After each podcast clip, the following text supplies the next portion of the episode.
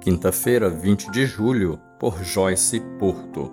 Deus se revelou a nós, pois andando pela cidade, observei cuidadosamente seus objetos de culto e encontrei até um altar com esta inscrição: Ao Deus desconhecido. Ora, o que vocês adoram, apesar de não conhecerem, eu lhes anuncio. Atos 17, verso 23.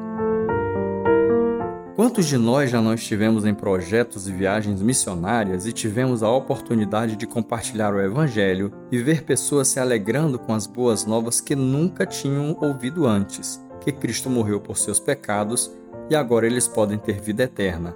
É um momento lindo ver um pecador se arrepender.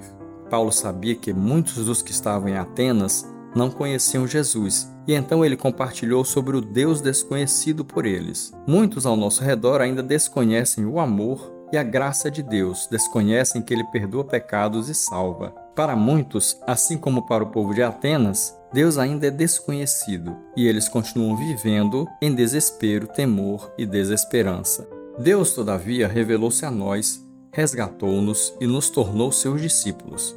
Assim como o apóstolo Paulo, devemos compartilhar com os outros essas boas novas. Para muitos, Deus ainda é desconhecido e distante, mas nós que o conhecemos intimamente, que o chamamos de Pai, podemos apresentá-lo a todos aqueles que ainda buscam salvação e vida eterna. Louvado seja o Senhor que se fez conhecido a nós e nos salvou, que possamos fazer o verdadeiro Deus, revelado em Cristo Jesus, conhecido ao mundo ao nosso redor, e ver vidas resgatadas e transformadas pelo poderoso Evangelho de Jesus.